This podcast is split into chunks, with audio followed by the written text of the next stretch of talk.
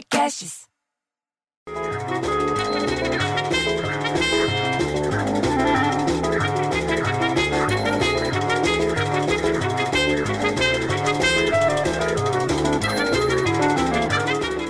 Aí eu acordo, você entendeu? Com a minha sogra falando: tá pegando fogo, tá pegando fogo. Porra, eu já levantei pegando o balde com água. Quando eu entendi que o que estava pegando fogo era a temporada de queimada que está começando com altos registros de incêndio no Pampa, no Pantanal, na Mata Atlântica. Você acredita nisso, bicho? Os três biomas apresentaram aumento no total de foco desse ano.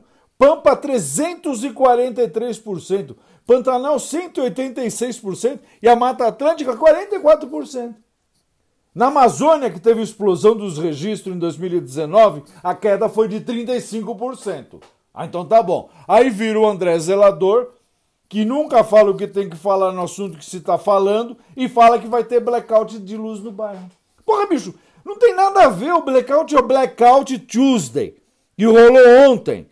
Artistas e os fãs dos artistas fizeram um apagão nas redes, mas a homenagem acabou atrapalhando.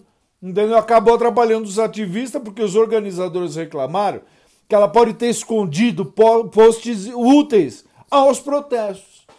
Aí eu fui lá no, no Instagram e dei um apagão no meu. Aí vira a Maria José. Sabe a Maria José, mulher do Cardoso, que fala pelos cotovelos? E diz que a, que a gente agora tem que se preocupar com o Covid-19, porque São Paulo tem recorde de casos e mortes por Covid-19, porque a taxa de ocupação das UTI voltou a subir. Bicho, o estado de São Paulo tem 7.994 mortes e 118 mil casos, bicho. Você acredita nisso? Quase 7 mil novos casos em 24 horas.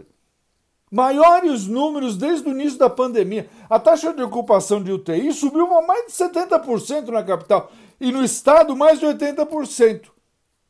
Na Grande São Paulo também, em relação à segunda-feira, subiu muito. O isolamento social caiu.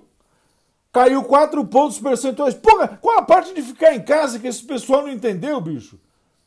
Aí vira o vagabundo do meu cunhado, você entendeu? Que não faz nada na vida e fala: Ah, eu acho que eu vou pedir o auxílio emergencial. Pô! Ele devia pedir um emprego, é isso sim. Ele nunca trabalhou, que quer ter direito ao auxílio emergencial. Você sabia que teve 11 milhões de pedidos do auxílio emergencial? Foram feitos tudo por aplicativo, site, e ainda estão aguardando análise, disse a Caixa Econômica que falou, estão aguardando análise. São 5,7 milhões de trabalhadores ainda em primeira análise e 5 milhões e 300 mil em reanálise. Ou seja, que foram considerados inelegíveis em uma primeira avaliação. Aí estão tentando de novo. Mas como a coisa séria não interessa para ninguém mais, porque ninguém mais quer saber, me aparece a beócia da Dona Lourdes, com as cadelas sem coleira, a Dona Clarice e o Renatinho com as botinhas ortopédicas, a Dona Misite que veio lá de baixo para falar de novela. Você acredita? Ficou uma de cada lado de máscara. Parecia que elas iam fazer uma dança para começar a chover. Diz que elas não gostam da mulher que faz a rica, que, a, que de fina a estampa não tem nada, que tinha que voltar às novelas que estavam. Aí eu fui ver o que estava acontecendo.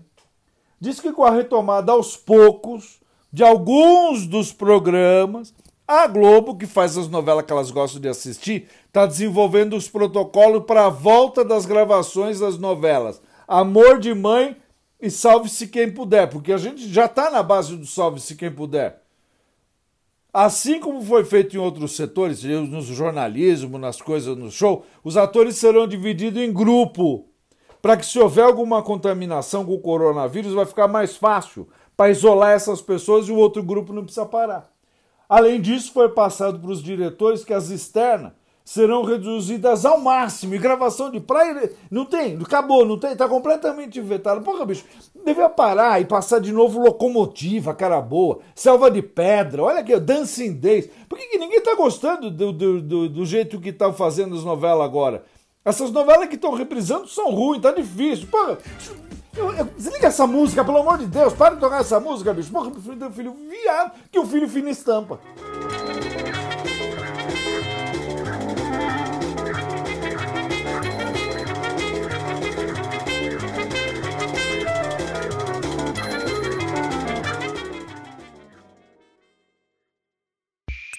Esse podcast foi editado por Rafael Sales e Júlia Fávero.